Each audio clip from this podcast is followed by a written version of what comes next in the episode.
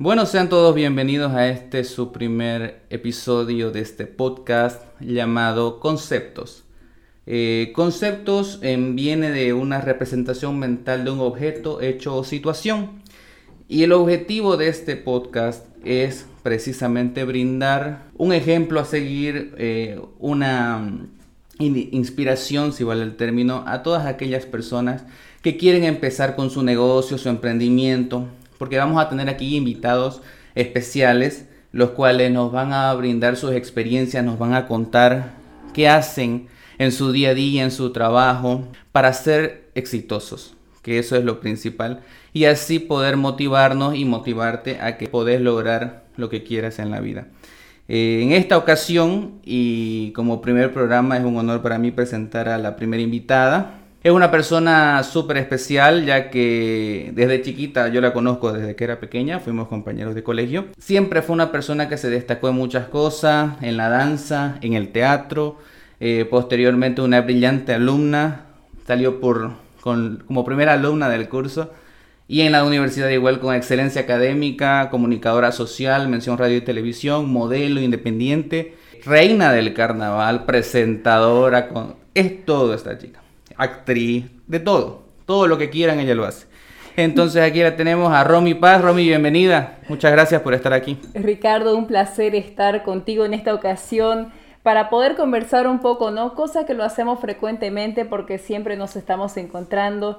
Nos conocemos desde que yo tengo ocho años y seguramente vos tenías nueve años porque sos un poco mayor y feliz. por meses. Por meses, por meses. Ah, ah, ¿sí? no, pero vos sos del 15 de abril, yo soy del 20. Entonces, sí, entonces sí hay una diferencia de edad. Pero sabes que feliz, feliz y también... Eh, eh, hay que mencionar que estamos en este primer programa, entonces me siento muy halagada de que me invites porque sé que de aquí para adelante se vienen muchos éxitos. La verdad, esperemos que así sea, vamos a hacer todo lo posible porque sea así.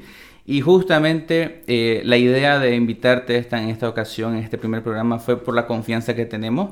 Nos conocemos hace tantos años y sabemos muchas cosas uno del otro, muchas experiencias, tantas cosas que hemos vivido. Entonces yo creo que una buena manera de arrancar es con alguien de confianza que te brinde eh, esa posibilidad de poder conversar tranquilamente sin ningún tipo de nervios, sin ningún tipo de, qué sé yo. De, ¿Te acordás, Ricardo, cuando vos me acompañabas hasta mi casa? Claro. bueno, yo te ayudaba también con los estudios cuando estábamos ahí a no final de, año. Esa parte.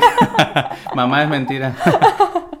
no, lo que pasa es que, no, o sea, siempre nosotros teníamos la costumbre de acompañar a nuestras compañeras a su, a su casa. Y ojo, por amistad no es porque pretendían, ¿no? No, no, no, no. por si acaso. Siempre hubo... ¿Cuándo entraste? Eh, por si acaso estudiamos en Bellas Artes, Bellas Artes, Instituto Superior Bellas Artes. Eh, ahí nos formamos en el colegio y... ¿En qué año entraste? ¿Cuarto? En cuarto básico, ¿no? sí, en, cuarto, básico. Cuarto de primaria, me acuerdo porque yo estaba desde primero en, el colegio. Soy uno de los pocos que salió desde primero hasta cuarto medio. En ese tiempo era primero a, cuarto, primero a octavo y de primero a cuarto medio. Ahora es primero a sexto, primero a sexto. Pero lo, bonito es tener tantos años de, de amistad creo yo que hemos formado una linda amistad. Eh, lo lindo, creo yo, de, esas amistades de curso, de colegio, es que te permiten esa confianza, saber que, que, te apoyan en cualquier circunstancia sin ningún problema. Entonces, saber que estamos ahí para todo. Eso, de eso se trata, ¿no? Porque al final uno forma lazos que hacen que las personas que vas conociendo en tu camino se vuelvan eh, como parte de tu familia, ¿no? Al final de cuentas, los 26 estudiantes que salimos de cuarto medio en ese entonces, somos, este, nos conocemos tanto, sabemos las cosas buenas, las cosas malas que hemos hecho, pero no estamos para decir aquí esas cosas, ¿no? No lo sé, hay, cosas que se pueden y cosas que no. lo, que pasa, lo que pasa es que uno en colegio tiene eso, ¿no? Tiene esa esas experiencias que no las olvida nunca. Nunca. Mi madre, por ejemplo, eh, desde hasta el día de hoy se acuerda desde un día del padre que fuimos a casa de Mariel Cuellar, recuerdo yo, y vos dijiste, tengo al papá más hermoso del mundo. Don Grover, un saludo, por favor, para él también. Que es hermoso, y ella decía, el papá más hermoso del mundo, y mi madre se acuerda hasta el día de hoy. Y creo que también todos tenemos entre nuestros padres historias, recuerdos, tantas cosas que hemos vivido. Y el colegio es para eso, creo yo, para formarte. Vos lo aprovechaste mucho mejor que todo. No, yo creo que cada uno tiene su formación y, y al final eh, quizás los años de estudios no siempre van a determinar cómo va a ser tu futuro. Correcto. Hay personas que conozco, ¿no? Que quizás no eran los mejores estudiantes, pero tienen un mayor éxito laboral que bastantes personas me refiero solo al éxito laboral porque no siempre eso define que seas exitoso en cada área de tu vida tampoco, ¿no? Sí, es que el éxito llegaría a ser subjetivo. O, o sea, ¿cómo definirías el éxito? Yo creo que es el momento donde las personas se sienten satisfechas en un área de su vida, ya sea en el área eh, familiar, social, laboral es un poco complicado, ¿no? Si sos exitoso en el, área laboral, ser exitoso en el área familiar. Cuesta, pero es algo que se puede, creo que se tiene que llegar a un balance eh, y es algo que se tiene que trabajar también. Llega un punto en cuando uno está justamente en este tema de trabajar y todo, porque cuando tenemos cierta edad queremos trabajar y todo, y nos dejamos de lado la familia, pero a veces es complicado poder lidiar entre familia, casa, pero si tienes pareja también, o, entonces es como encontrar el balance, como bien vos lo decís, ¿no? Sí, e, e, es, bastante difícil, inclusive los primeros años cuando salí de la universidad y me dediqué a trabajar, vos sabés, me dediqué a trabajar en casting de publicidad eh, en, en una productora muy conocida, entonces yo no tenía tiempo para nada, ganaba muy bien, pero ¿para qué que me doy cuenta que los primeros años de, de haber salido de la universidad me dedicaba mucho al tema laboral, pero no salía con mi familia, eh, no Y te reclaman eso. Te llegan a reclamar, la familia te reclama. Te reclaman, te dicen, este, vos pensás nomás en, en tu trabajo, este, te haces hecha la buena, o sea, pasa de todo, ¿no? Y, y bueno, este, ya con el tiempo me empecé a dar cuenta de que la vida es también disfrutar de la familia, no solamente de, del trabajo, ¿no? Cosa que yo cuando trabajo, vos sabés que soy muy apasionada, siempre le doy todas las pilas. Cuando estudias, cuando trabajas, cuando cualquier cosa que, que, que, estás haciendo, siempre es apasionamiento al 100%. siempre me apasiona, entonces eh, quizás algo de lo que no me preocupaba era mucho la familia, cosa que creo que hace cuatro años más o menos eh, me di ¿Lograste balancear? Logré balancear. ¿Cómo se balancea eso? ¿Cómo logras eh, porque a veces los horarios no te dejan, vos estás ahora en un programa mañanero, tempranito te vas, después si tenemos actividades volvés en la noche tarde, me imagino, a dormir. Entonces, ¿cómo logras balancear eso en tu vida? Mira, eh, trato de definir en qué momento me voy a reunir con mi familia, en qué sentido, de que yo tengo... ¿Te programas? Me programo. Trato de que todo sea agendado de alguna forma, quizás llegaré un poquito más tarde al encuentro o quizás eh, llegaré y me quedaré un momento, pero ya comparto con ellos, cosa que cada vez he tenido más tiempo para poder estar con ellos. Sé, digamos, ya más o menos que se acerca el cumpleaños de alguien, entonces voy apartando esa fecha y, y trato de que no se cruce nada en ese momento. Y ya no, porque a veces uno cuando está trabajando se le presenta algo urgente, dice trabajo y tengo que ir, pero ya has aprendido a separar eso y cuando llega una ocasión importante le das esa importancia y después ya vas al otro. Claro, algo que me pasaba mucho por decir era el tema de que como trabajaba mucho de modelo, entonces eh, me llegaba el trabajo inclusive hasta horas antes de, del evento. Por eso mismo. Entonces lo aceptaba. Ahora quizás un poquito ya he dicho calmar. Más elitista. claro, un poquito ya calmate porque tenés aquí este el encuentro con tu papá, por decir, me hablaron a última hora, hace pocos días fue el cumpleaños de mi papá. Claro. Me hablaron el mismo día para decirme necesitamos una maestra de ceremonia. Y le dije, mil disculpas, pero no puedo. Claro. O sea, si hubiese sido con más tiempo capaz, hubiese programado para que el encuentro eh, con la familia no sea en la noche, sino al mediodía o, yo tener el momento con mi papá. Pero ya cuando son hacía cosas última hora, ya trato de, darle la prioridad a mi familia porque se lo merece, ¿no? Al final de cuentas, eh, de la vida nos llevamos eh, el cariño de la familia, los sentimientos, la experiencia de estar con ella.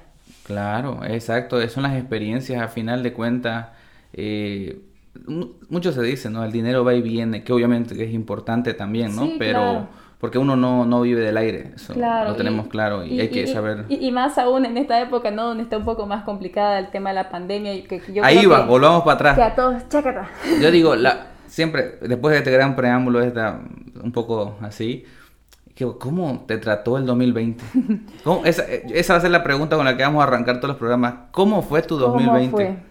Yo creo que fue una montaña rusa de emociones y de situaciones, Ricardo, porque al principio del año yo tuve un año bellísimo. Eh, fui reina del carnaval. claro, claro. Fui reina del carnaval, entonces te imaginarás el alboroto que significaba para mí eso, porque disfrutaba con todas las personas, bailaba de un lado al otro, o sea, me sentía en el mejor momento de mi vida. Y luego, al día siguiente de carnaval, me fui de viaje a España. Sí, con fuiste un tour europeo, claro. Fui, fui, con mi madre y con el aquel entonces eh, mi cortejo. Uy, está contando algo.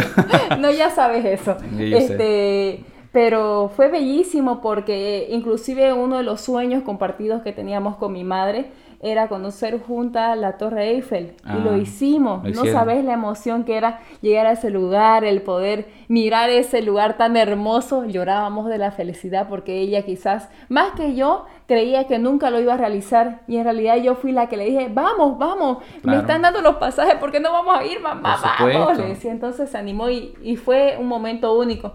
Luego ya entramos en la cuarentena, que también fue una montaña rusa, como te digo, pude hacer muchas cosas dentro de casa. O sea, me dediqué a la limpieza, eh, hice Cocina. albañilería. también, sí, sí, hice, acomodé muchos muros de mi casa, hice hasta carpintería, si quieres acomodé mis muebles. ¿Quién diría que una reina del carnaval estaría haciendo? No, vos sabes que yo hago de todo, y más aún porque soy hiperactiva y el estar encerrada eh, te frustra si es que no buscas actividades. Quizás los primeros tres días yo era mirando películas, haciendo full limpieza a la casa, pero ya después por decir, había un día donde me dedicaba a hacer las cosas y decía, a ver, ah, esto puedo hacer al otro día, entonces ya más o menos planificaba qué hacer al otro día.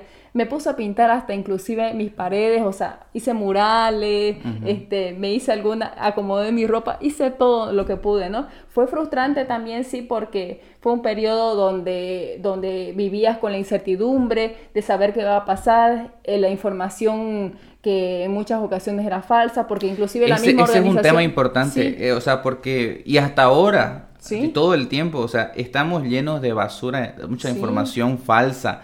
Y es importante, creo, que todos sepamos la responsabilidad que tenemos como, como individuos de la sociedad, de que tenemos que informarnos, o sea, nosotros como comunicadores que somos, sabemos bien de lo que significa eh, verificar una fuente, saber que, lo que la información que compartimos es verídica, que, que, que tiene un contraste detrás, pero lo que, lo que la mayoría de la gente no sabe es que le llega una información al WhatsApp o le llega una información o lo ve en Facebook un video y fácil es compartir y, y lastimosamente... Sin verificar. Claro, y lastimosamente las redes sociales eh, premian ese tipo de contenido que, que, hace que la gente más lo vea. O sea, eh, las redes sociales están hechas justamente para poder hacer que crezca más el círculo. Mientras más cosas se vean virales, más se ve así sea falso. Entonces, no, no es un tema de, de, que Facebook o las redes sociales se van a fijar si es real o no. Simplemente van a fijarse que tenga repercusión y lo van a seguir emitiendo. Y hay que ser responsables con la información que tenemos. Eh, eso es muy cierto. Hay que leer mil veces eh, lo que le mandan a uno y también buscar una fuente que sea verificable, pero también en ese entonces, cuando recién empezó la pandemia, no sé si recordás que había muchas cosas que inclusive la Organización Mundial de la Salud no las tenía claras, porque claro, era una, virus nuevo. un virus nuevo, entonces te decían, no es necesario que portes barbijo. Si no, estás, enfermo. y, y, después que sí tenés que usar, que los asintomáticos no pueden contagiar y después que sí pueden... Entonces era una época difícil donde creo que todos estábamos con un caos mental, pero sabes qué, yo agradezco que el año 2020, eh, a pesar de lo difícil que fue de alguna forma estar encerrado en casa, eh, para mí fue un año bendito en el sentido de que tengo a mi familia sana hasta el día de hoy. No eh, cayeron ninguno. Enfermó, ninguno enfermó y capaz el miedo más grande que tenía es que mi papá enferme, que mi mamá enferme pero más bien la salud nos ha acompañado y yo creo que ese es el mayor éxito que uno puede sacar del año 2020. Sí, quizás muchos proyectos eh, no se ejecutaron, eh, quizás eh, en el tema laboral fue bastante complicado, pero no nos faltó ni la comida ni la salud y eso es lo mejor que te puede pasar luego del año tan difícil porque hay mucha gente que perdió a gente que amaba, claro, mucha es, gente que, eso. no tenía ni para comer, nosotros no nos preocupábamos de eso, entonces eso es un gran alivio, ¿no? Que hay que tomar en cuenta. Es eso, y toda persona, y en realidad eso es algo que quiero acotar, porque toda persona que está ahora mismo viendo y escuchando esto, eh, ha, tenido la posibilidad de sobrellevarlo, porque si vos tenés acceso a internet, a un celular o una computadora, es lógico que estás un peldaño más arriba que la mayor cantidad de población. Entonces, eh, sentiste privilegiado realmente. O sea, yo sé que suena, suena raro, porque muchos han perdido seres que aman, muchos han pasado momentos horribles. Y, sabemos, y no podemos tampoco llegar a empatizar al 100%, a pesar de que ha tocado de cerca de, de nosotros, en nuestro entorno al menos. Gracias en mi entorno cercano más bien nadie ha caído con la enfermedad, pero tengo entorno eh, que sí, que sí hay enfermos, que sí hay fallecidos, que sí hay todo esto. Entonces, agarrar conciencia realmente, hay que cuidarse, hay que exponerse lo menos posible, tener todas las previsiones y precauciones necesarias, no tanto por nosotros o por, la, si uno es descuidado en sí, pero es por las personas que están en casa. Te afecta no solo a vos, sino que te puede llegar a afectar a tu familia. Y sabes que igual yo creo que este ha sido un año, el 2020, un año de reflexión, porque como te decía, ¿no? Quizás al principio estuve en la cúspide, en la reina, entonces era como que, wow, la emoción, el, el sentirme que, que, que, estaba eh, plena en la vida, pero luego llegó esto, entonces también es un baño de humildad, de darte cuenta de que sos vulnerable, de que no sos todopoderoso y que tenés que también tomártela la vida. Eh, tomando en cuenta eso, ¿no? Eh, vivir como si fuera el último día de tu vida, el compartir con tu gente, el compartir con tu familia, pero también... Valorarlo. Claro, valorar, valorar cada momento. Entonces yo por eso te digo, yo ahora me doy cuenta de, que el año 2020 para mí fue un buen año en el sentido de que tengo lo esencial, lo más importante. Quizás ahorita estoy con algunas deudas, digamos, ¿no? Pero por último tengo salud y estoy de aquí para adelante para seguir luchando. Claro, hay que seguir adelante. Sí. Eh, eso es, eh, yo creo que, pucha, es que es complicado decir que fue un buen año. Creo yo que ha sido un año ahí medio complicado. no creo yo que en, nuestra vida vaya a haber otro año igual de complicado que el año. Dios no quiere que no. No, sé si has eh. visto el reportaje de la BBC que dice que vamos a vivir los locos años 20. Como en el siglo pasado también. La peste española. el año el siglo pasado, perdón. La posguerra. La, ah, claro. Bueno, la, la, posguerra, o sea, de la Primera Guerra Mundial. Claro. el del, del 14 al 17. Claro. Exacto. Y, en 1920 igual hubo un, un, virus que se esparció por toda Europa, diezmó un montón. Es como si cada inicio de siglo hubiera alguna pandemia o algo apocalíptico. Pasa, así pasa. Inclusive dicen que más o menos estaban viendo los estudios que en el 2024 va a haber un derroche eh, económico, o sea, un derroche de excesos, o sea, de gasto. De gasto y también eh, va a haber eh, una exuberancia sexual. O sea, van a haber más hijos. Van a haber hijos. Imagínense si supuestamente esta pandemia iba a, cortar el tema del número de, personas población. que haya. Además, y en realidad aumentó. Claro. Eh, Imagínense con el derroche sexual. No, pues uno está en casa, ¿qué va? Eso toca. Le falta la tele a la gente. Le falta, o tiene tele y, y Netflix no le basta, o pone pausa, digamos, ¿no? También puede ser. Pero, claro, obvio. Eh, yo, yo no sé si, como te digo, si podamos tener un año más complicado que este, pero lo que sí es importante reconocer es que hoy estamos aquí, estamos de pie, eh, con fuerza, con salud. Eh, puede ser que hayas pasado momentos complicados, hayas perdido seres queridos. Pucha, yo no te sé decir con el corazón en la mano qué tan difícil habrás pasado tu situación, pero, pero sí sé que estás aquí, si estás escuchando esto, podés salir adelante, podés seguir. Y, para eso estás, así que hay que agarrar el toro por las astas, como dice el dicho, y, seguir adelante porque la vida es eso, es un constante ir y venir, son picos y caídas, y entonces todo es cíclico. En la vida todo es cíclico y creo yo que no puedes caer más bajo de lo que ya estás, solo te queda subir, así que esa es la manera de enfrentar las cosas. Y por último, yo creo que uno tiene que tener la capacidad de, sentir las emociones, sentir, sentirte en ese momento, ¿no? Eh, vas a tener esos momentos complicados y, y si tenés que llorar, llorar, porque, porque al final de cuentas sos un ser humano, somos vulnerables y es bueno hacerlo, ¿no? Porque eso también es parte de conocerte a vos mismo, saber eh, cuáles son tus debilidades y a partir de ahí eh, el tiempo va a permitir que vos vayas sanando un poco las heridas, que vayas eh, creciendo, que vayas eh, yendo para adelante, ¿no? Porque al final de cuentas nosotros estamos aquí para buscar superarnos. Yo creo que esa es la meta básica que tenemos, buscar la felicidad que, así como dice la película, es la meta, pero, pero también es, la superación de uno mismo. ¿Qué es la felicidad, Romy?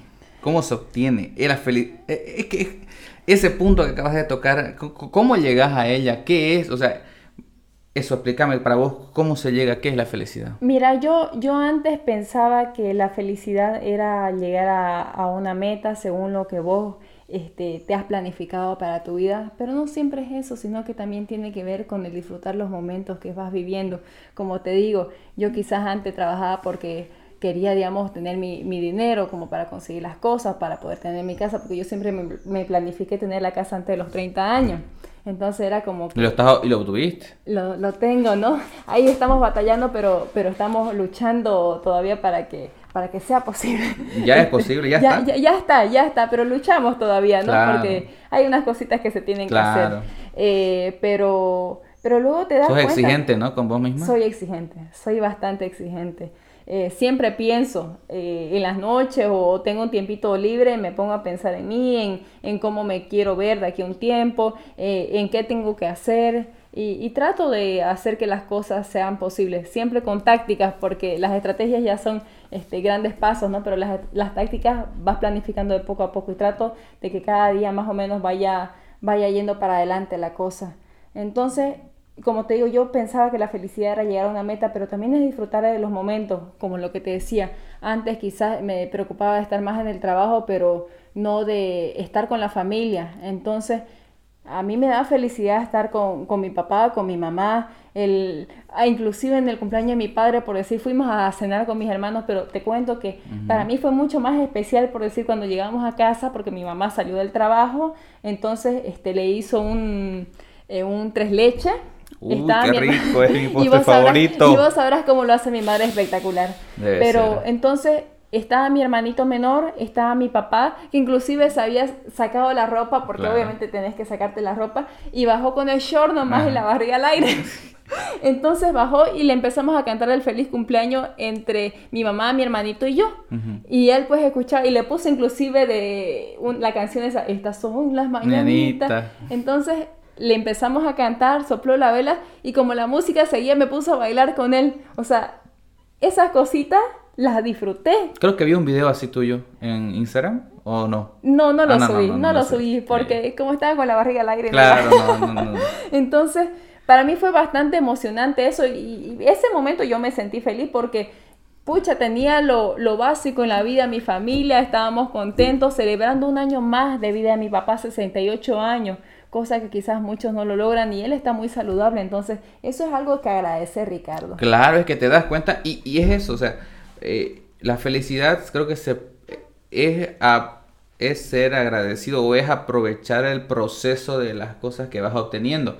Eh, muchos pensamos que es la meta y eh, también muchas personas dicen que vos tenés que plantearte eh, metas inalcanzables, metas inalcanzables, o sea, lo más grande que vos querrás, lo más grande, lo, imposible, eso tenés que plantearte como meta. Lo que pasa es que si vos te pones una meta a corto plazo que vos podés llegar a ella, cuando llegás es como que pierdes el chiste y vas a la siguiente.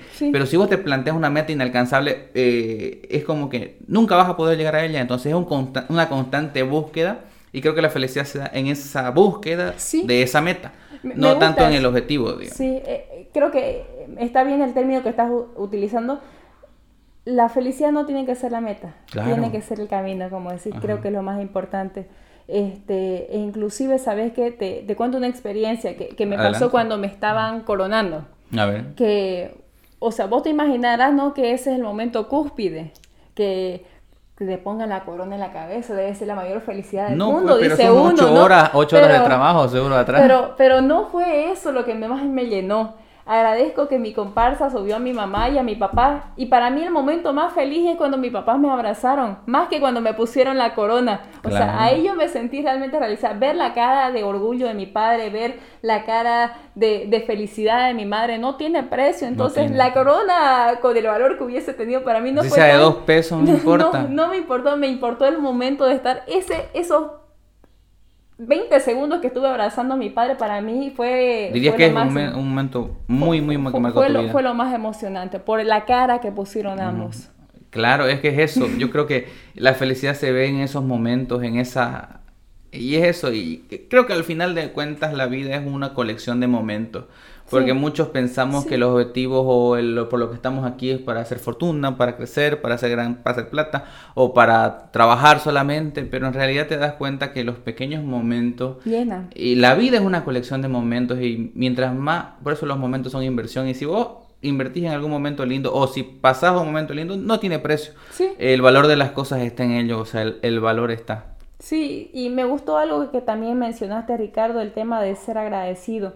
Vos sabés, yo no soy religiosa, pero soy una mujer que siempre está agradeciendo a la vida por las cosas buenas que me pasan. Agradezco que he tenido gente muy buena que me ha rodeado, que me ha permitido crecer. Obviamente yo siempre he trabajado mucho, soy muy, enfocada, trato de, siempre dar lo mejor de mí. Inclusive, ¿sabes que aprendí? Eh, eh, ya en los últimos años, empezando con el modelaje, ¿quién diría que el modelaje me, me, me daría eh, tanta experiencia y también me permitiría crecer a nivel personal? Porque ahora por decir que me levanto a las 5 de la mañana, muchas personas me dicen, ay, pero qué complicado, qué sacrificio. Y es algo que lo estoy haciendo hace poco tiempo, pero ¿sabes qué? Se hace rutina. Me acostumbré. Se hace rutina. Me acostumbré inclusive, ¿sabes qué me gusta? Que llego al canal, al primero que saludo es al guardia. ¿Cómo está? Buenos días, le digo, ¿no? Y trato de sonreír. Igual llego al camerino, la llego a ver a la a maquillista que quizás a veces está decaído, no sé qué, ¿cómo está? No sé qué, llega mi Y levantas el ánimo. Y nos llenamos de energía, eso es como que me satisface. Y es también porque creo que estoy haciendo lo que me gusta, es algo que, que me apasiona. Y también hay eso, no hay que hacer, seguramente a vos te pasó, como hemos sido, inclusive aparte de ser compañeros en el colegio, hemos sido compañeros de universidad, es que me decían, inclusive muchos padres, compañeros decían, ¿Qué estás estudiando comunicación? te vas a morir de hambre. Morir de hambre. La típica, ¿no? La típica. Como los memes que salen, este, estudia cine, no, o sea, ¿por qué estás pidiendo plata? No, estudia cine, más o menos así. Algo así, pero ¿sabes qué? Yo creo que estudié la carrera que me gustaba, estoy haciendo lo que me gusta y soy feliz por el momento. Quizás más adelante me voy a tener que replantear porque ahora me ayuda mucho el tema de la juventud. Claro. La belleza también ayuda en este caso si quieres verle, pero no es que me crea la, mujer más bella, ¿no? Pero, pero sí, digamos, ayuda el tema de, la imagen. Pero más adelante me voy a replantear porque inclusive algo que disfruto mucho es el tema de ser azafata. Eh, algo que... Ah, disfruta. Imagínate. Y después voy a contar algo más, después en el siguiente bloque. Me encanta me encanta, pero, pero bueno, este, también con este tiempo de cuarentena no he podido tener eh, eso, ese tipo de trabajo. Claro. Por decir, mucha gente dice, ¿no? Que ya no, hubo feria, no hubo muchas actividades que normalmente eh, son el trabajo usual de una zafata. Claro, pero ya he aprendido a disfrutar de otra forma este, con las personas, el saludar, el poder más o menos conversar. Entonces, eso, eso también te tiene el que El contacto con la gente. Sí, me encanta. Es por eso.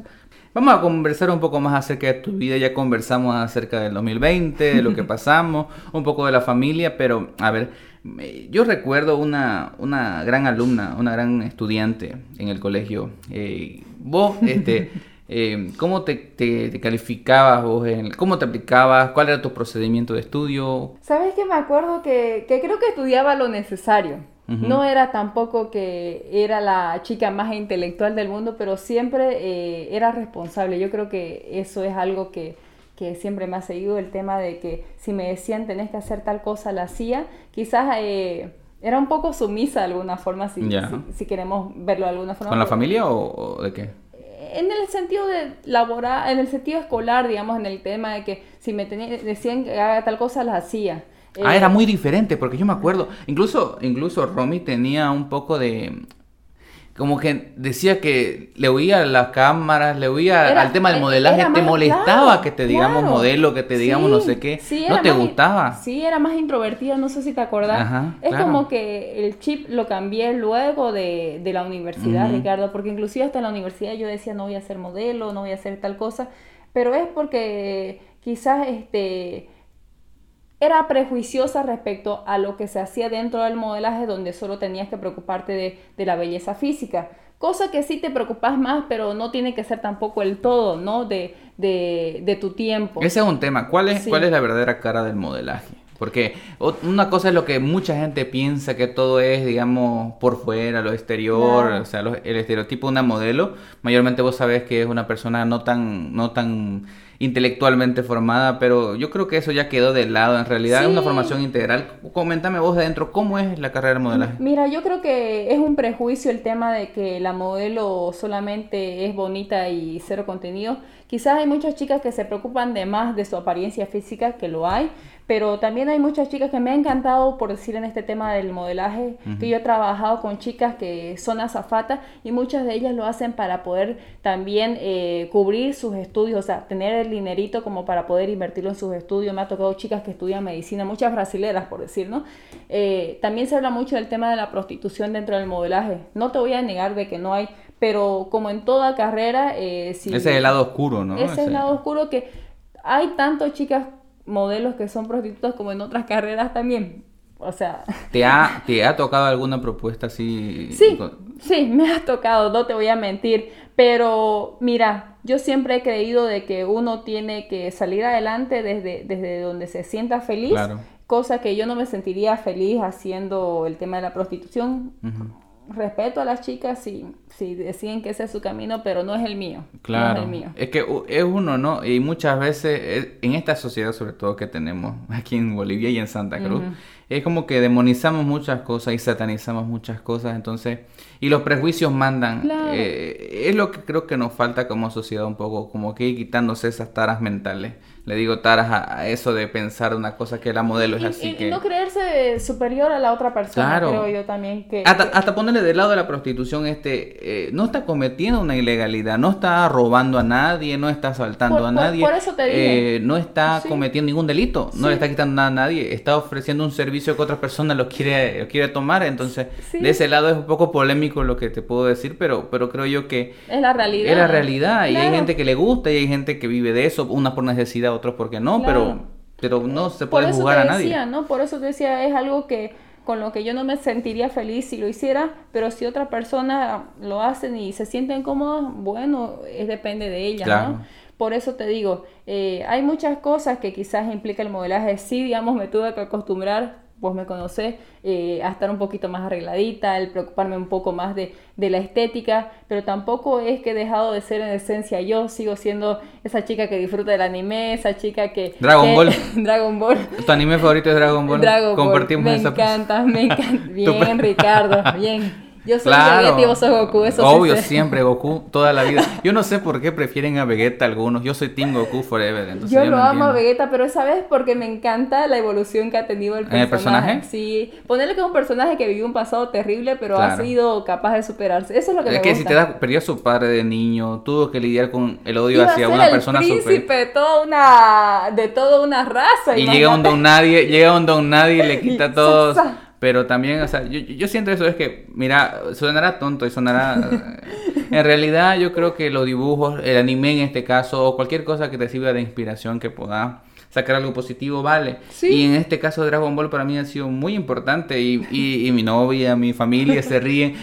Mi sobrina dicen, ¿cómo puede ser, tío? muy infantil, tío, te debe decir. Tío, ¿cómo vas a estar mirando eso? Una vez estaba con una de mis sobrinas que estaba mirando y me decía, ¿y qué es eso? ¿Es anime? Le digo, ¿Y qué es eso? Yo pienso, son dibujitos en japonés, digamos, dibujitos japoneses. Claro. ¿Y por qué miras dibujitos? Es porque me gusta. tiene, me gusta, eh, o sea, no sé decirte por qué, pero es que más allá de eso tienen mensajes por dentro, entonces vos, vos te encariñas y es parte de tu infancia, entonces... Es tu infancia y de tu adolescencia y de tu juventud y de tu adultez. y hasta el día de hoy uno, uno sigue viendo, o sea, sigue saliendo Dragon Ball Super, las nuevas sagas y uno sigue viendo. Y sigue pendiente. Sigue pendiente. Lo que pasa es que madurar no tiene que ser aburrido tampoco, Ricardo uno tiene que seguir con las cosas que le gusta y no tener miedo de decirlas. Lo bueno es que ahora creo que... Me encanta, me encanta que vos decís que sos una guerrera Saiyajin. O sea, en tu, todas tus publicaciones Saiyajin, full, o sea, yo eh, Team Goku siempre, yo en este caso vos Vegeta, digamos, pero bueno. Me encanta, me encanta. Ay, ya no sé de qué hablamos. no, importa, o sea, en realidad esto fue para eso, es la libertad de conversar y, y me encanta, o sea, todo el tema que, que me apasiona, que, que gusta a muchas personas, muchos dirán que no, que no sé qué, pero pero es que es eso, yo pienso que cualquier cosa que te brinde un impulso, hay muchas partes en la historia de los animes, en este caso de Dragon Ball, que te sirven para seguir adelante. Hay muchas escenas que marcan vidas, suena, suena así, pero marcan tu vida. Mira, te voy a dar un ejemplo así a la práctica. A mí me gustaba ver los Power Rangers en niñas, más o menos a eso de mis 4 o 5 años de edad. Me encantaba Kimberly, no sé si te acuerdas. Ella era gimnasta. La Pink Ranger. La Pink Ranger. Entonces ella hacía volteretas, media luna. Y en ese entonces yo le dije a mi papá, yo quiero entrar al club, o sea, a, la escuela de gimnasia. Y ya, a ver, vamos a preguntar. En ese entonces costaba caro. No daba para que mis padres me pongan a estudiar, eh, bueno, a practicar eso porque era elevado el precio y a ellos no le daba los recursos porque ellos la patalearon, ¿no? En su claro, inicio. Claro. Entonces, yo mira, empezando a ver eh, a la Power Ranger rosa, empecé a hacer las volteretas y todo eso, y vos ves que hasta el día de hoy la sigo haciendo. Claro. Entonces fue un buen motivante. Yo nunca había visto una persona que pueda desgonzarse tanto como Romy. Eh, nosotros pasábamos una materia en común que era danza contemporánea. Ella hizo danza todo el colegio, ah, ocho años de danza, por lo menos.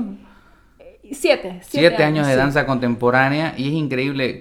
¿En qué te ha servido la danza para, eh, creo que una formación integral? Sí. La danza, ¿qué, qué, qué te ha dado de más? ¿Qué dirías que la danza te ha dado de más en... Mira, eh, es, lo que hablábamos, Ricardo, que vos me conocés, yo era una chica quizás más introvertida, que no me gustaba inclusive que me, que me toquen el hombro, ¿sabes bien? Este, sino que... no, perseguía con... no, nos perseguía con un laqueo con lo que tenga un o palo. un zapato volador. Un zapato. Este, este, no me arrepiento. No. No, pero este, era más introvertida, pero quizás es el, tema de estar en el arte es como que me ha permitido desinhibirme un poco más, el, el, poder tener una mayor sensibilidad ante las cosas. Eso es lo bueno, ¿no? Que las personas que están dentro del mundo del arte tienen la sensibilidad o tienen inclusive una capacidad de empatía más grande con otras personas. Entonces yo creo que es importantísimo en la educación desde un pequeño eso. Tocaste el punto clave, empatía. ¿Qué tanto nos hace falta la empatía? Es mucho, mucho. Y empatía no significa estar, eh, pensarte como el otro, sino que pensar qué haría el otro en, esa situación. Sentirte como el otro. Sentirte como el otro en esa situación, no el, el, que vos harías en esa situación. Quizás muchas personas se confunden de eso. Eh, en realidad, en realidad eh, la empatía tiene eso, pues, ¿no? Es ver a la otra persona como otro vos. O sea, eh, literalmente sos vos en otras personas. Vos sos yo, pero en otros zapatos. Sí. Y bajo las mismas circunstancias que vos tenés, yo haría exactamente lo mismo que vos.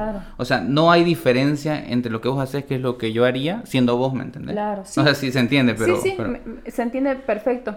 Pero sabes que este, yo creo que los últimos años he, aprendido a ser un poco más empática y eso me ha permitido ser menos prejuiciosa ante muchas cosas por decir lo que estábamos hablando hace, hace atrás. No son cosas que quizás yo lo haría, pero trato de entender el por qué la persona va por ese lado. Eh, he aprendido a ser un poquito menos prejuiciosa, porque antes era muy llena de tabús, de prejuicios, pero, pero eso me ha permitido, como dicen, open your mind, me ha permitido abrir un poco más la mente. Claro, es que yo creo que cuando abrís la mente tenés un montón, millones de posibilidades de aprender más y de convertirte en una mejor persona. Yo pienso que las personas con mentes limitadas, con mentes cerradas, son las que no crecen y son aquellas que, que, viste que hay personas que, que, creen algo y no salen de eso y, y, siguen ahí. Entonces, yo creo que la única manera de evolucionar es crecer y, y a veces vos podés, por ejemplo, eh, vos no pensás lo mismo que pensabas hace seis meses, hace un año, hace dos años. Es, lo que te decía, mira,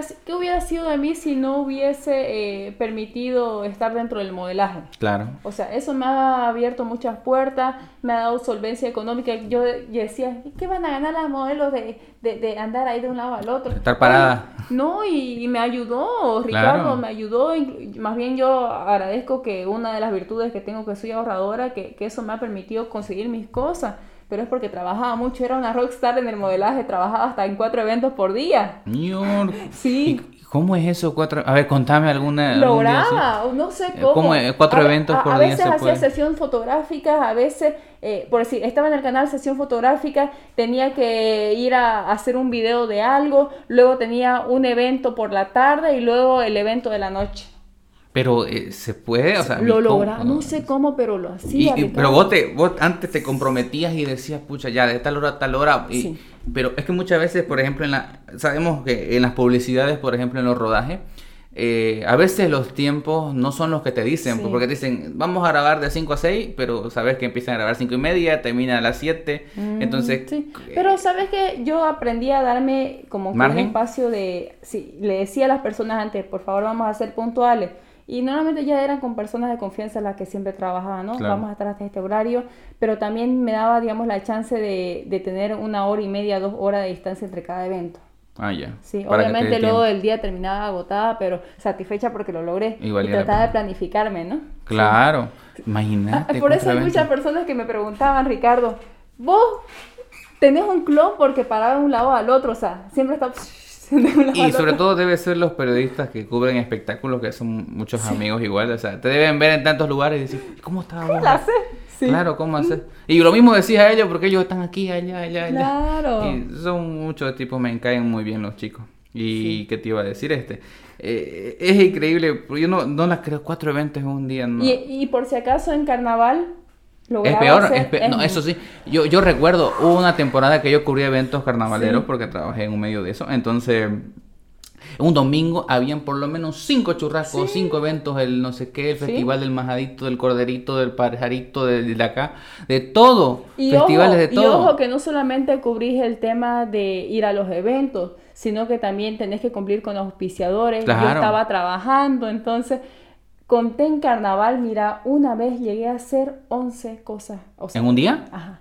11 eventos. 11, o sea, entre, entre mi trabajo, entre ir a hacer sesión de fotos, entre una filmación personal que tenía que hacer y el tema de ir a los eventos que teníamos que cubrir, llegué a hacer 11 cosas. Obviamente que los eventos a veces vas y estás como que media hora, una hora y te vas de un lado al otro. Llegué a hacer 11 cosas. 11 no sé eventos. cómo. Ha sido, digamos, la vez que dormí solo una hora ese día. Ah, pero lo hiciste tarde y despertaste temprano el otro día. Dormí solamente Pero, una eh, hora ese día. Eso que... wow, ¿qué tan, qué tan saludable puede ser? Y el otro día te, te desmayaste, o no, sea... continué. Lo bueno es que tengo buenas energías. Trato de comer bien siempre, eso Claro. sí.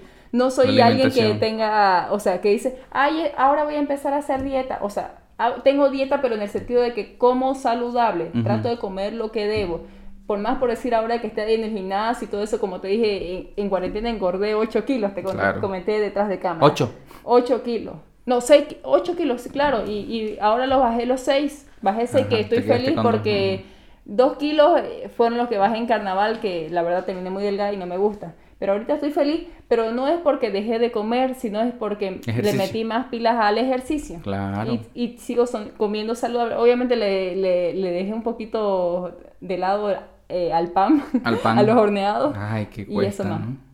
Y, y, wow, pero ¿en cuánto tiempo lo bajaste esos kilos? En dos meses. ¿Dos meses? Dos meses. ¿Seis kilos en dos Seis meses? kilos. Mamá, che, Sí. ¿cómo le hiciste?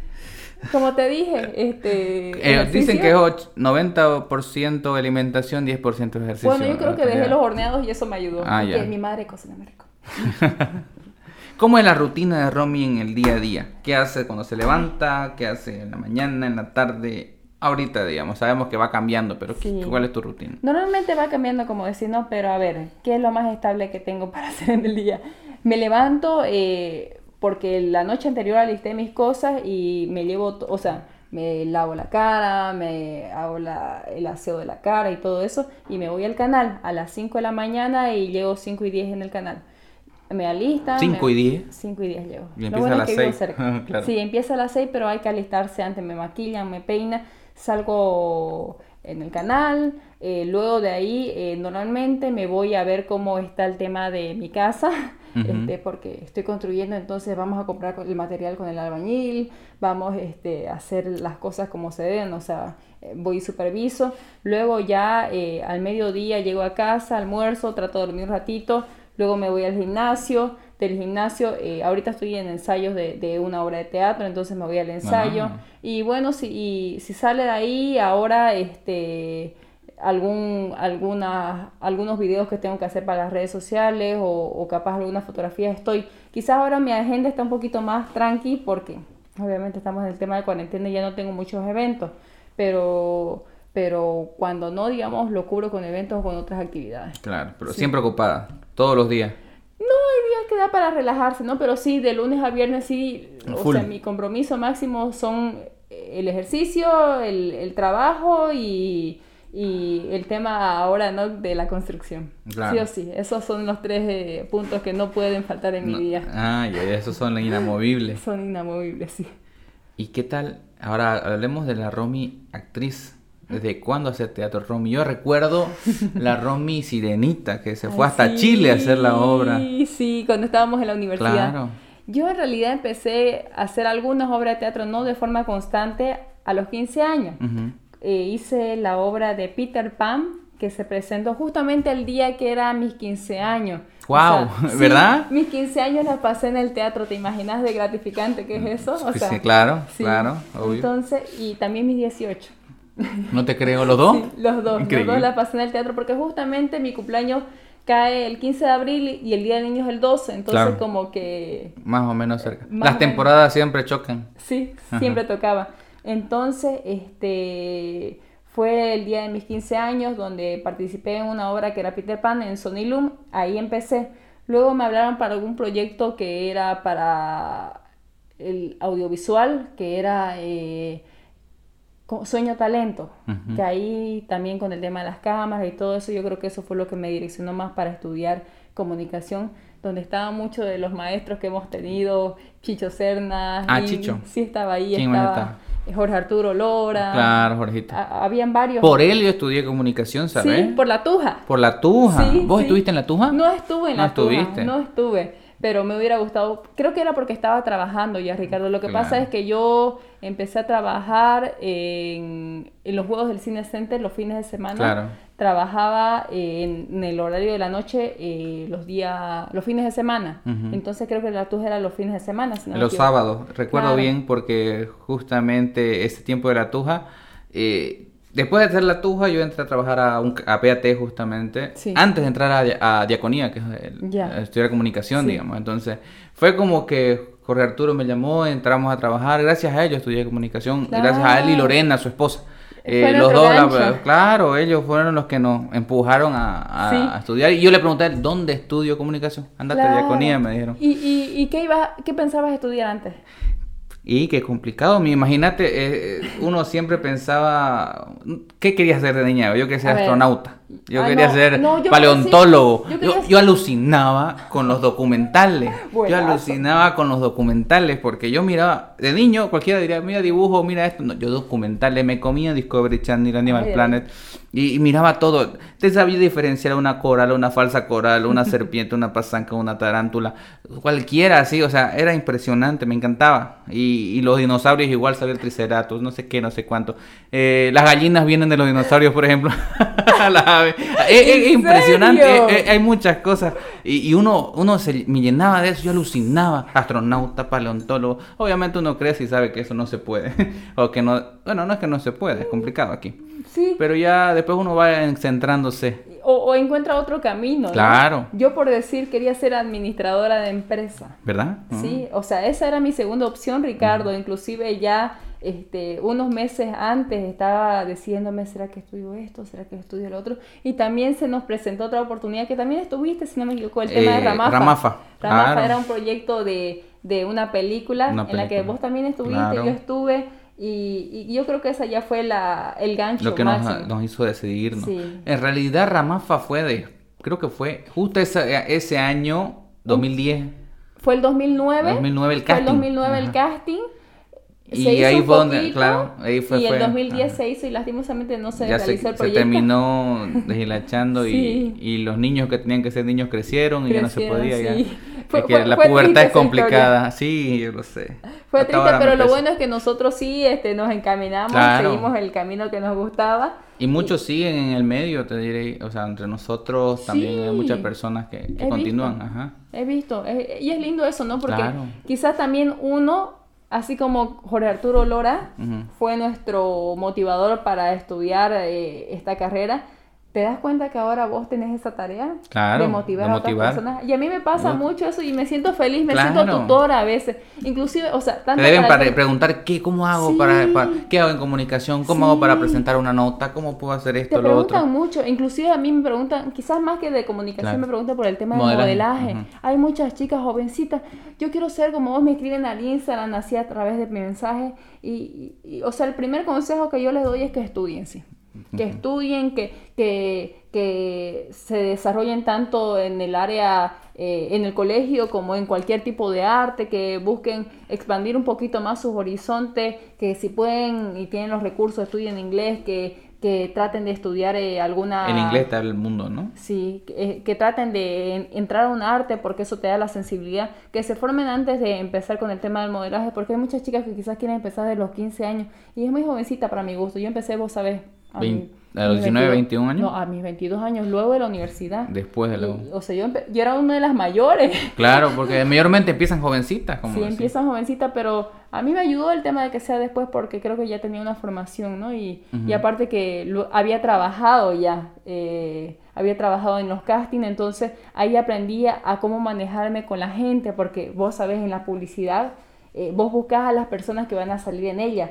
Y muchas de ellas no las conoces, entonces yo estalqueaba a las personas. Claro, vos me, hacías, vos me hiciste varios castings. Yo, yo, en las publicidades que participó, claro, vos estabas trabajando de casting. Claro, a vos te hacía que sos conocido, pero imagínate, a veces me tenía que contactar con una persona que no conocía para nada. Entonces, este, lo que tenía que hacer era persuadir para que la persona vaya y, y piensa que soy confiable.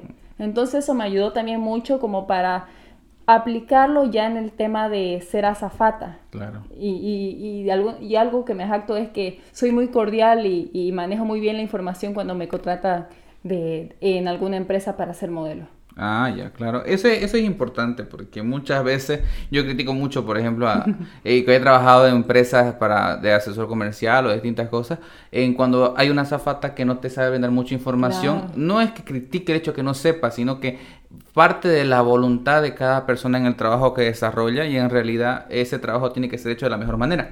Entonces, si la persona está más preparada, sabe de lo que está de lo que está haciendo Zafata, brinda información y es cordial con las personas, ayuda tiene ganado el cielo, claro. Ayuda mucho. Obviamente quizás no vas a tener la misma información que técnica, digamos, no, pero Sí, pero yo ya sabía la cilindrada, más o menos cuál era el equipo de sonido, las características básicas, el precio y cómo eran las formas de pago, creo que es lo más importante. Y ya cuando me preguntaban algo específico, un momento, por favor, voy a consultar, enseguida vuelvo. Iba, a consultar y volvía. Esa es la manera, es que esa es la manera. Y uno mucho se topa con ese tipo de cosas, pero bueno. Continuando entonces, y para ir concluyendo esta, esta grata conversación, la verdad es que se pasa el tiempo volando y uno no se da cuenta, pero es bonito, bonito ponerse a conversar y, con una persona tan agradable que uno se pasa el tiempo y yo quería consultarte lo siguiente. Comentaste en algún punto, y no te quise interrumpir, cuando viajaste a Francia y a España, que cumpliste un sueño, que cumpliste una meta, bueno, un sueño, específicamente un sueño, con tu mamá. Eh, ¿qué, se siente cumplir un sueño? ¿Qué, ¿Cómo debes proyectar eh, creo que esa es la felicidad, ¿no? O sea, ¿qué, qué, qué es lo que vos puedes contarme? ¿Cómo, ¿Cómo, lo explicarías si se pudiera definir en, en algo tangible, de alguna forma? ¿Sentís que el corazón se te llena, se te agranda tanto que te llega hasta la garganta? O sea, es como que sentís el pálpito mucho más fuerte. no te este, cabe en el pecho. No, no te cabe en el pecho la felicidad yo soy una mujer muy sensible que inclusive este, cuando estoy enojada, cuando estoy muy enojada, cuando estoy muy feliz y cuando estoy muy triste lloro. Entonces las lágrimas se me escapaban. Hacía un frío terrible, Ricardo, dos grados, pero mi madre y yo éramos las mujeres más felices del mundo porque, porque nos sentíamos como que, que habíamos alcanzado este, las nubes. Claro. E, era una emoción única creo que es difícil de, describir, pero cada persona ha tenido momentos ¿no? de felicidad que debe saber eso, pero yo lo definiría como que sentís que, que, el corazón se te infla por todo el pecho hasta la garganta y donde sentís el pálpito más fuerte que nunca, sentís su calidez. ¿Qué le dirías vos a las personas que está hoy día pasando un momento complicado por la, por la pandemia, por todo eso? ¿Qué mensaje vos le darías para que siga adelante? ¿Qué vos le dirías a aquella persona que está pasando un mal momento? Yo creo que lo más importante es, eh, primero, tener una charla con uno mismo, eh, plantearse bien qué es lo que quiere en su vida, el definir cuál es el significado para uno mismo del amor, de la felicidad, cuáles son los sueños que tienen y tratar de lucharlos pasito a pasito, no, no ser... Eh, tan apresurado a tratar de eh, cumplir las metas, porque hay personas que quizás nos cuesta un poquito más que otras, eh, hay personas que quizás este, caminan un, un, paso más lento que otras, y eso no está mal, cada uno tiene que seguir su ritmo, pero tratar de plantearse tanto la meta final como las tácticas para ir llegando hasta el objetivo que nos planteamos. Eh, hay que tratar por eso, ¿no? Pero sobre todo de conocerse a uno mismo, el darse cuenta de que no somos seres únicos, de que existen otras personas y que ninguna de ellas es más o menos que una, sino que cada uno de nosotros somos capaces de salir adelante eh, con toda nuestra fuerza, eh, porque hemos venido para ser triunfadores al final de cuentas de esta vida. Todos, todos, no hay ninguno que vino a ser ningún fracaso y nadie ha fracasado. Nosotros tenemos que creérnosla y salir para adelante porque somos triunfadores. Hay una persona que dice, vi un video justamente que decía que el hecho de estar aquí ya es un milagro, digamos. Suena cursi, suena... Es como lo que nos decían en el colegio. Claro. sos el espermatozoide que entre millones llegó hasta el óvulo. Y llegó al óvulo, por supuesto. Y es eso, científicamente es eso. Pero yo digo, el hecho de estar aquí, vos sabés que el estar aquí ahora significa que tu padre y tu madre tuvieron que estar aquí en ese momento. El hecho de que vos estés sentado aquí y yo aquí, eh, es una probabilidad tan ínfima, tan, tan, tan miserable, tan chiquita que no llega a percibirse ni con el microscopio más potente. Entonces, yo creo que justamente hay que aprender a valorar las cosas que tenemos y las cosas que, que somos y que, y que tenemos la dicha y fortuna de tener a nuestro alrededor, porque son las que nos forman como personas, son todo lo que te ha pasado hasta el momento, todas las experiencias buenas, malas, no tan malas, son las que te han hecho la persona que sos aquí, que estás aquí ahora. Claro, las que te forman. Y gracias a todas esas experiencias que estás hoy como estás. Y por eso ninguna mala experiencia, ningún mal momento se debe dejar de hacer o desaprovechar, sino servir como, como aprendizaje para lograr ser mejor persona. Y creo que esa es la clave. Tocaste un punto importante, el tema del talento. ¿El talento es más importante o es más importante echarle ganas? Eh, es más importante em, la responsabilidad. ¿Qué dirías es el factor más importante para tener éxito? Todos tenemos talento, Ricardo. Absolutamente todas las personas tenemos talento. Yo creo que lo más importante es el trabajo. No hay nada más importante que luchar por tus metas, por tus sueños, eh, el planificarte. Eso te va a permitir crecer más. Como te digo, yo quizás a ver, un, algo, digamos, el tema de modelaje. Yo no soy la modelo convencional en qué sentido de que quizás no tengo las características físicas que muchas, pero yo dije, no me voy a hacer nada de forma personal porque, o sea, si voy a salir adelante es porque tengo otras cualidades que me van a permitir potenciarme. Claro. O sea, quizás lo estoy tomando desde un punto un poquito más banal, pero, pero para mí fue bastante importante porque muchas personas por decir me decían, no estoy en contra de las operaciones, pero no me gustarían las operaciones en mí. Eh, me decían, ¿por qué no te aumentas pecho? Te iría mejor en el modelaje. Yo dije, no, no, no, no quiero, digamos, si, si me va a ir bien es porque yo quiero, este, es por lo que soy, no por lo que, por lo que tenga además. Y sabes qué, fue por otras cualidades que supe adquirir o que supe aplicar en el tema de la profesión que, que estaba realizando que me permitieron crecer, más que quizás que una característica física. Claro, por supuesto. Eh, es que yo creo que una persona por fuera demuestra al final cómo es por dentro y en realidad eso debe ser, ¿no? El, envoltorio tiene que ser el adorno del empaque y, y, obviamente tiene que ser atractivo para que vos lo querrás. Eh, Hay que saber potenciarse uno como persona. Por decir, yo me doy cuenta que quizás soy algo insegura en el tema de, eh, de, invertir fácilmente las cosas, pero sí me doy cuenta que mi cualidad es el ahorro. Soy una mujer que sabe ahorrar muy bien, sé, cuando hay descuentos en todo y sé aprovecharlo al máximo. El momento.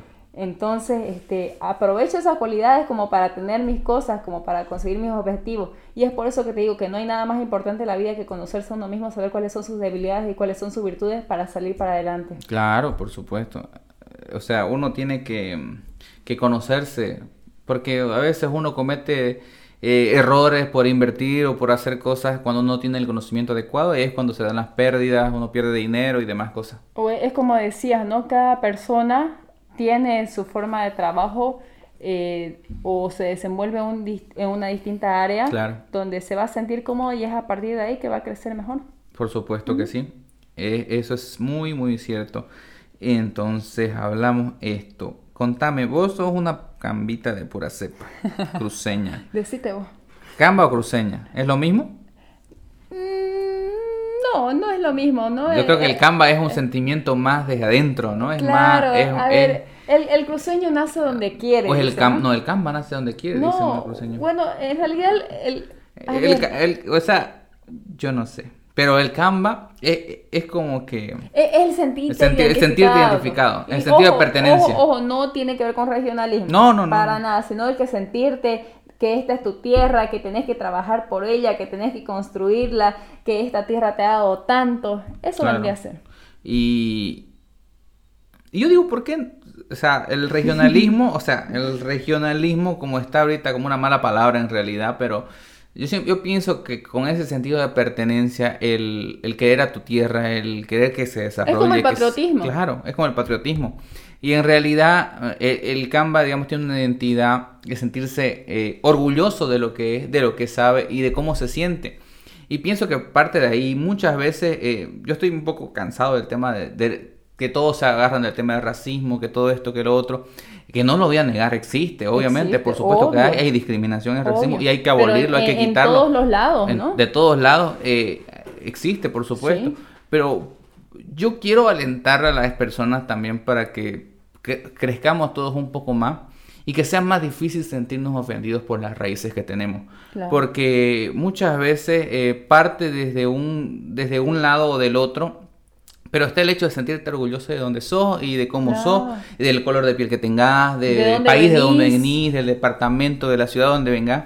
Y, y eso es algo importante porque muchos usan la, la bandera de, de justamente la discriminación y el racismo para sacar provecho o político o, o etcétera, ¿me entendés? Entonces yo creo que está muy satanizado el término y uno de los motivos justamente de Pero, hacer este pero programa... tampoco, tampoco tiene que ser, digamos, como que llevarlo a lo radical. O sea, Claro. tiene que haber un balance. Un balance. Claro, es el sentido de pertenencia. como sentido de pertenencia. Eh, uno de los motivos que, que me motivó, vale la redundancia, a hacer esto, es precisamente conversar con personas que hacen bien su trabajo, que son, tienen cualidades importantes, que se destacan en lo que hacen, eh, para preguntarles estas cosas, porque me gustaría ver a una Santa Cruz, a una Bolivia, que mire de otra forma al mundo, que se mira a sí mismo y mira al otro de otra manera. Porque que seamos material de exportación, ¿no? Como Claro. por decir, Cochabamba es una capital gastronómica, pero que se tiene que aprovechar el potencial. Impresionante. México, Perú y Bolivia son los países que tienen mayor porcentaje de personas eh, que son indígenas originarias, o sea, o que tienen raíces indígenas originarias. Pero vos ves cómo México explota su cultura, Claro. increíble. Ves Perú también cómo la exporta, es la, la capital gastronómica durante cinco años consecutivos. Y en Bolivia y sabes es un que país increíble que le falta potencial y desde todas sus culturas, ¿no? Claro, de todas Porque sus tampoco culturas. hay que hegemonizar una, sino que todas son igual de importantes. Somos un país que tiene 36, 37 etnias, 37 naciones, imagínate. 36, 37, 36 creo que son. 36, Pero de, todas- 36. de todas formas, el, el tema, justamente te iba a preguntar eso. Vos fu- fuiste a Europa, a España, a Francia y todo eso. Cuando vos decías que eras boliviano, ¿no te miraban raro? No, para no te nada. miraban, o sea, como que no pareces boliviano, no, no sé qué. Ah, bueno, siempre va a haber O eso, sea, siempre lo que va a haber pasa eso. es que yo digo esto porque el, la imagen que se exporta de Bolivia no es en sí de, de- de todas las partes de Bolivia y no se conoce mucho, sobre todo del lado ori- del oriente o del lado de Cochabamba o del lado... Se exporta mucho el lado eh, occidental, si querés, o el lado eh, andino, digamos. Y entonces es un poco para poder demostrar que también existe otra Bolivia. Hay muchas Bolivias dentro de Bolivia, muchas Sí. culturas, somos Y todas 36 son igual culturas diferentes, bellas, todas son igual de bellas, hermosas. Y somos un país eh, mayoritariamente mestizo. Sí. Entonces, al ser mestizo, eh, creo que nos toca abrazar nuestras culturas y potenciarlas todas para poder desarrollarnos mejor. Sí, ¿sabes qué? Creo que no me ha tocado muchas personas que no sepan, digamos, sobre todas las culturas que tiene Bolivia.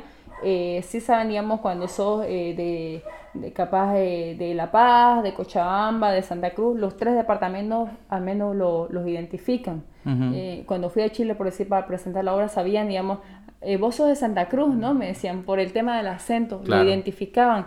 Capaz me he relacionado con gente que de alguna forma tenía un nexo con boliviano. Sí.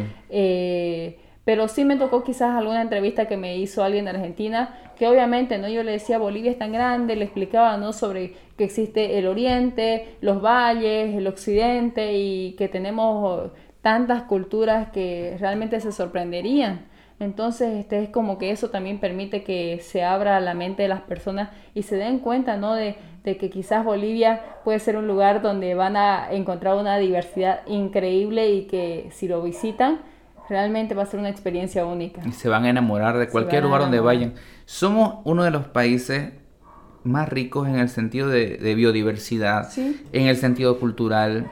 Tenemos los tres tipos de... Tenemos valle, tenemos llano, tenemos altiplano, tenemos todos los ecosistemas, tenemos bosques secos, tenemos Amazonía, tenemos salares, tenemos el lago más alto del mundo, tenemos un millón de cosas y, y, falta, no potenciarlo. Entonces, yo creo que eso es importante y sentirnos orgullosos de lo que somos en Bolivia. Y por qué no también de Santa Cruz, porque uno también es de aquí. Claro, yo, por decir soy un amante de la chiquitania y eso sabrás vos, Ricardo. Claro. Ha sido de este, Concepción no sé cuántas veces su reina o del Festival de, la Orquídea. Yo, yo, he ido siete años a trabajar al Festival de la Orquídea y siempre hago el teatro callejero y agradezco porque este año me dieron un reconocimiento por incentivo al turismo de Concepción. No, yo soy feliz porque yo me siento contenta eh, con el tema de, que estoy de alguna forma dando mi granito de arena eh, y creo que de eso se trata la vida también, ¿no? Eh, algo que hablábamos en principio, el tema de la empatía. quizás hay que ver un poquito más de la burbuja que uno tiene. Yo, mira, yo capaz no tengo el dinero como para poder ayudar a otra persona, pero trato de ver cuál sería la forma en la que podría aportar desde lo que puedo hacer. Desde lo que está a tu alcance. Lo que está a mi alcance. Entonces, muchas veces este, he tratado muchos proyectos por el, por el espacio que tengo en las redes sociales, por eh, el alcance que tengo y también por el arte que tanto me gusta hacer. He participado en muchos proyectos que tienen que ver con educación, eh, tiene que ver con el tema del fomento de la cultura, como es el caso de la Chiquitania, Concepciones, también he estado en Santiago de Chiquitos, en el Conservarte. Entonces, cuando puedo me doy esas escapadas, pero también porque yo aprendo mucho. Claro. Amplío un poco más los horizontes. O sea, gracias a, a, a estar en este tipo de proyectos he conocido mucha gente y también he tenido experiencias hermosas y he conocido bastantes lugares. ¿Cuál es el lugar que dirías que, más hermoso de Bolivia que conoces ahora? Ay, primero, primero hagamos algo. De Santa Cruz. De Santa Cruz. Bueno, hay muchos lugares hermosos, pero soy Tu top 3. Top 3. Ah, amo Chochis. Chochis, hermoso. Hermosísimo. El Valle de Tucabaca. Es me encanta. Me encanta. Y no sé por qué, pero yo creo que tiene que ver más que todo por el apego emocional que le tengo. El pueblo de mi madre, sí. Pero no tanto el pueblito, sino que hay un lugar que le dicen el Quiñal, que está cerquita. Porque me encantó porque, o sea, vi a las ovejitas, vi a, o sea, vi la super vista donde se veía el, río pasar, entonces yo me quedo con eso. Y de, Bolivia. De Bolivia. Mira, tuve la oportunidad de cuando estaba ayudándolo a Sebastián a hacer el, su tesis, fui a un pueblito eh, por las orillas del río Piraí que se llama Belén, donde... ¿El río Piraí? No, no, no, del, perdón, del lago Titicaca. Ah, perdón, ya, ya. perdón, me equivoqué. del río, Piraí, ¿qué, no me equivoqué, ¿qué pueblo más de... nada que ver. Santa Cruz, Pailón, no, no, no, perdón, en La Paz, estaba pensando en Santa Cruz. en el lago Titicaca, eh, era un pueblito que no tenía ni luz, ni agua, no tenía tampoco telefonía, entonces, este, vos cruzabas unas especies de pinos. El pueblo estaba entre dos montañas y estaba el agua al frente, pero para llegar al lago pasabas por unos pinos. Pasabas los pinos, veías el lago increíblemente hermoso. Al fondo se veía la cordillera de los Andes y eso fue espectacular. Entonces, recuerdo el sentir el sonido de los árboles. ¿Cómo se llamaba el pueblo? Belén. Belén. Increíble. O sea, era un pueblo que quizás costaba hasta llegar, pero es un lugar mágico quizás muchas personas conocen Copacabana, ¿no? Pero es tan turístico que quizás ya pierde el encanto del como era en realidad antes, ¿no? Claro. Belén, entonces vamos a apuntar. Y en todos lugares, y del mundo, bueno, del mundo conoces algunos países. Sí. Lo, que ya conoces, ¿en qué lugar te queda? Amo todos los lugares del mundo. Yo quisiera conocer más. Obvio, eh, la vida es para eso. Es para eso. Pero no sé, Nueva York me parece increíble, Francia es un lugar espléndido, y de, y de aquí conocí Río y me pareció bello igual. Más bien me tocó buenas experiencias en Río Gracias. también. ¿Verdad? ¿No has pasado ninguna experiencia rara en algún viaje? No, no, todo tranquilo. Te cuento que más bien he estado rodeada de buena gente. Eh, y inclusive, este, como te digo, yo quizás a veces prefiero cuando viajo conocer más lugares que, que hasta comer. Claro. Y no me compro muchas cosas, pero prefiero ir a conocer los lugares porque al final la ropa va y viene, ¿no? Y lo que tienes que hacer es almacenar experiencias. Dijimos aquí que la vida es una colección de recuerdos, de momentos, entonces mientras más momentos coleccionemos es mejor. A mí lo que me gusta, sí, eso sí, es el tema de la fotografía. El lugar que voy siempre me saco fotos porque eso me permite cuando la vuelvo a ver la foto recordar ese momento. Como y volver a vivir, recordar es, volver a vivir. Claro, es como dice la fotografía, es el momento captado para siempre. Claro. Eh, exacto, así es. Para ir concluyendo un poco con esta conversación tan agradable, increíble, la verdad, un honor tenerte en el primer programa. Quería conversar con vos acerca de lo que fue tu experiencia en carnaval. Contame qué se sintió eh, representar al, eh, al pueblo cruceño como reina del carnaval, más allá de lo que signifique el tema banal y todo eso, pero el, el hecho es de representar a Santa Cruz como reina del carnaval? Desde tu momento de tu elección, el proceso, contame. Mira, yo creo que solo podría describir eh, toda esta experiencia como un momento mágico donde aprendí muchas cosas, compartí con mucha gente, recibí el cariño, el abrazo, el baile, eh, la alegría de la gente de Santa Cruz, porque yo creo que esa es una de las características más grandes que tenemos. Aparte de ser personas muy trabajadoras, muy querendonas en nuestra tierra, somos personas que brillan por su alegría y eso se nota, ¿no? Cuando viene otra persona a otro lugar, nota cómo somos personas, este, Hospitalaria, sí, como dice, ¿no? La ley del cruceño es la, hospitalidad, pero también somos personas que nos encanta compartir, que nos gusta vivir momentos de alegría. Y es por eso que el carnaval en Santa Cruz no solamente se vive los tres días, sino que es un proceso donde todo el mundo está pensando en el carnaval los 365 días del año, porque hay muchas actividades alrededor del año, hay muchos festivales, muchos encuentros culturales, y, y ahí yo realmente me di cuenta, Ricardo, de que quizás eh, las personas toman el carnaval como los tres días,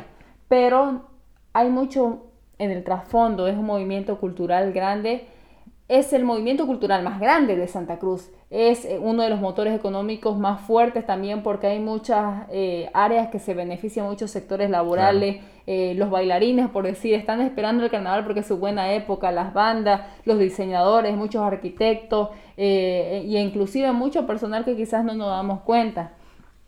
Muchos eh, empleos directos e indirectos. Muchos empleos, bastantes empleos. Y aparte que, aparte que lo que me gusta es que rescata muchas de las cosas que quizás nosotros no nos damos cuenta que son parte de nuestra cultura, el bando carnavalero, el correo del carnaval, que son eh, esas sátiras que se hacían hace 400 años atrás, de, inclusive desde la época de... De la fundación. Sí. Desde la fundación de Santa Cruz. Hay muchas cosas. Hay eh, escritos que dicen que el carnaval se vivía desde las primeras épocas cuando se fundó Santa Cruz y llegaron los españoles a, darnos su cultura, digamos, a, a padrinarnos.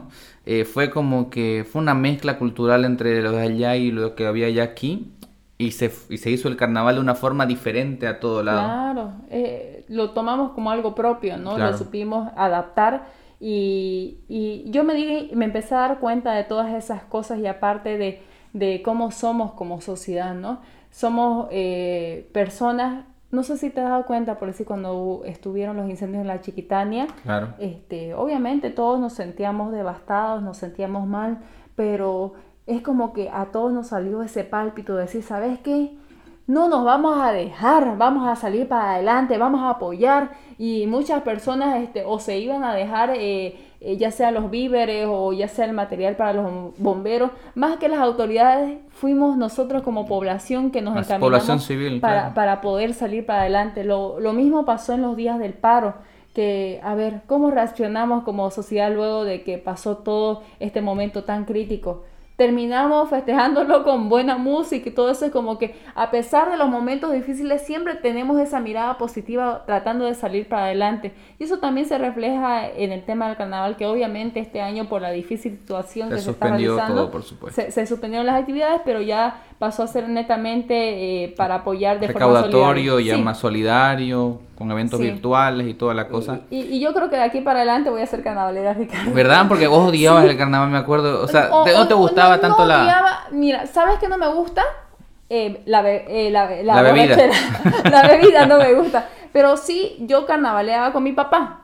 En niñas Globeaba, Sí, era con la familia siempre. Nos íbamos por decir, este, eh, mi tía, mi tía fallecida, bueno, sus hijas ahora tienen su casa en la Valliviana y Tarija, entonces yo conozco ese carnaval de siempre calle. claro. Claro, ahí era, para mí lo mejor nunca fui a parqueo ni nada de eso, pero, este, pero sí, debo decir que hubo una etapa debido a que hubo una mala, o sea, tuve una mala experiencia eh, que dejé de, ir mucho al centro, pero ya después me fui a los pueblos con mi padre, ¿no? Siempre ha sido familiar para mí. El tema del carnaval ha sido no como mucho con comparsa, pero sí familiar. Claro. ¿En qué sentido? Este, la mala experiencia que tuve es que a los 13 años me tocaba un tipo las pompi. Entonces, eh, para Hay mucho bellaco. Claro, para mí eso fue terrible. Imagínate a los 13 años que te hagan eso. No quisiste volver más al centro. No quise volver más al centro porque ya se empezó a ser peligroso también.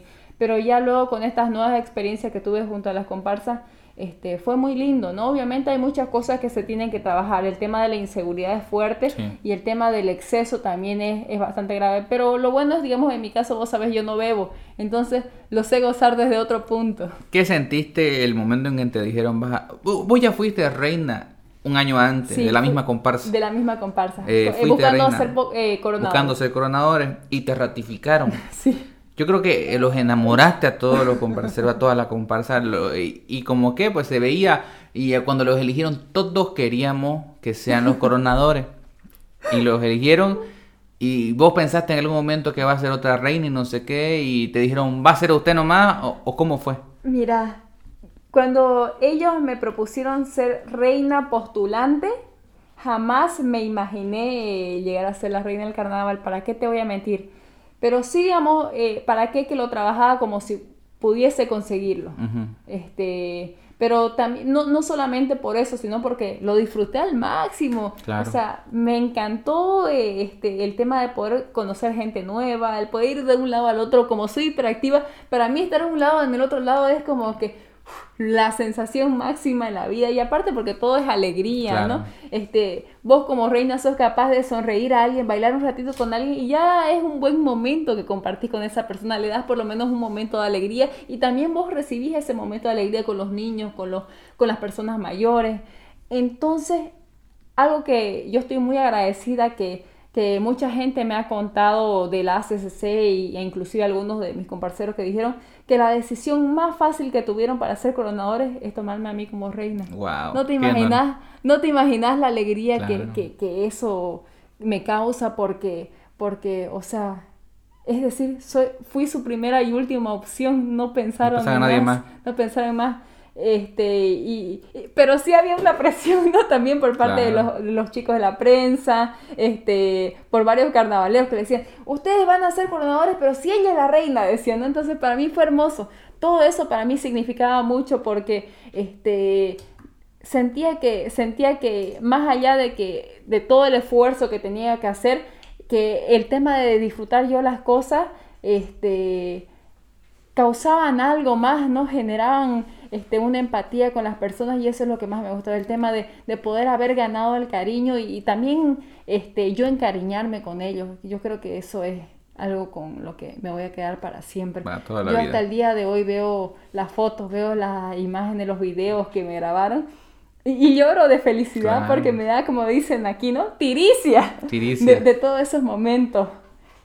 Y yo sigo hablando con los comparceros, eh, lastimosamente he tenido que ir a, algunos fallecimientos. Ay, qué pena. Eh, porque, bueno, en esta época no da para juntarse tampoco, ¿no? Entonces, este, cada, es conversaciones así por, eh, por WhatsApp o una llamada para ver cómo están, pero pero en estas épocas quizás más nos encontramos por, por esos malos momentos, ¿no? Lamentablemente. Porque, por lo menos queremos dar el último adiós a la persona. Sí, es una lástima esa parte. Y retoma, pero retomando un poco el tema del carnaval, eh, Vos, em, si tuvieras que elegir un momento, ya me dijiste que fue el abrazo de tus padres, pero así el momento que vos dirías, esta, eh, por esto le hice reina o por esto me eligieron o este fue el mejor momento de todo el carnaval. A ver, no sé si, no voy a decir que por esto me eligieron reina, pero sí uno de los momentos más hermosos para mí era el tema de las percarnavaleras las cuatro precarnavaleras, porque sabes que antes de subirme al carro yo decía, ¿cuál va ¿será que esta va a ser la precarnavalera donde me voy a quebrar las piernas? o sea, el tobillo, porque yo saltaba del carro con taco y me ponía a correr con los tacones en medio de las losetas. Y mi, o sea, la seguridad estaba detrás mía y yo corriendo por adelante abrazando a la gente. Y era lindo, ¿sabes qué? Eso sí, yo recuerdo muy bien que mis padres me llevaban eh, a las precarnavaleras cuando yo era niña. Entonces yo pues levantaba la mano y la saludaba a la reina y el tema de que te salude pucha era gratificante. Entonces yo pude vivirlo, pero desde el otro, lado. Y el tema de decir, mi amor, a ver, baila conmigo, gritaba yo desde el carro y me ponía a menear así los hombros y los niños también, la gente grande también estaba conmigo, estábamos como que compartiendo, teníamos un momento íntimo, si quieres verle, de emoción, que lo vivíamos y era espectacular el tema de pasar con el carro por delante de la catedral, con los fuegos artificiales para mí significaba eso, una postal, o sea, es algo cultural si quieres verlo, entonces era mágico. Eh, me encantó por decir que en, en, particular la segunda precarnavalera porque estaba enfocada en dar un homenaje a los bomberos que lucharon con los incendios en la Chiquitania. Eso es lo lindo también del, del, carnaval, que es una plataforma para expresar el, el pensar del pueblo. Eh, y es, es, bastante grande. Entonces, este, los bomberos eh, voluntarios eran los que estaban adelante de nosotros y no sabes cómo la gente les aplaudía, les daba el reconocimiento eh, por toda la labor que hicieron. Esa fue la temática que utilizamos nosotros como coronadores y, yo creo que fue una, una forma de, representar el homenaje que, o sea, eh, nuestra, nuestro agradecimiento hacia ellos por toda su labor porque nosotros eh, tuvimos que, fuimos a, a, Taperas eh, para entregar eh, también este, el apoyo de material que ellos iban a utilizar en la época de los incendios, porque cuando era mi presentación como reina no se la hizo y todo eso fue destinado para ayudarlo a los bomberos. Entonces pude ver la realidad inclusive. Me tocó estar en el lugar cuando cinco minutos antes se había eh, volcado el vehículo de Diego Suárez, que era uno de los bomberos que de forma voluntaria él llevó su vehículo y era el medio de transporte para llevar a los bomberos para poder ir a, apagar los incendios, te imaginarás. O sea, y, para mí era increíble ver, digamos, toda la situación de estrés, pero, pero cómo ellos la batallaban para salir adelante. Entonces, por eso yo creo que me identifico con esa segunda precarnavalera también. Qué lindo, muy lindo recordar esos momentos. Y ya para ir cerrando esta conversación, quiero invitarte eh, a que digas lo que sintas y en una palabra, eh, como este programa ya con conceptos, eh, cómo se conceptualiza o qué concepto tiene Romy Paz. Bueno, ¿qué concepto tengo de la vida en general? De la vida y de vos misma. ¿Qué concepto tengo de mí? Me considero como una mujer que tiene mucha energía, que tiene ganas de vivir, de vivir nuevas experiencias, como todos estar en búsqueda de la felicidad, eh, de nuestra, la felicidad propia, la felicidad de las personas que amo, el, encontrar el, sentido de, de, este maravilloso momento en el que nos encontramos, que ojalá fuera eterno, pero no lo es. Pero nosotros estamos aquí para eso, para, para tratar de hacer que las cosas sean eternas en cuanto a nosotros mismos, en cuanto a que sean momentos que vamos a tener guardados en el álbum de nuestros recuerdos y, y qué pienso a ver sobre, sobre la vida, sobre, sobre lo que hay que seguir para adelante. Pienso que uno tiene que tratar de siempre ser lo más positivo posible, el tratar de vivir cada momento, ya sea bueno o malo, como algo que te va a permitir seguir creciendo, que te va a ayudar a, ser la mejor persona, la mejor versión posible de vos mismo. Eh, y obviamente, ¿no? Uno tiene que saber eh, sus debilidades, sus virtudes, y para eso es importante que uno eh, se dé el tiempo de charlar con uno mismo. Quizás muchas personas piensan que eso es locura, pero esa locura es tan importante para uno que te permite enriquecerte a vos como persona, te permite seguir creciendo. Bueno, pues Romy, quiero agradecerte por tu visita. Eh, cuando querrás las puertas están abiertas y siempre estamos prestos a colaborar, a conversar y lo que sea, lo que haga falta. Muchísimas gracias por venir. Gracias, gracias Ricardo, un placer para mí, muchos éxitos por delante. yo sé muy bien que vas a seguir creciendo, que vas a hacer que este programón sea una inspiración para todas aquellas personas que concepto va a ser eh, el motivo de superación de muchas personas. Muchas gracias, Romy. Gracias.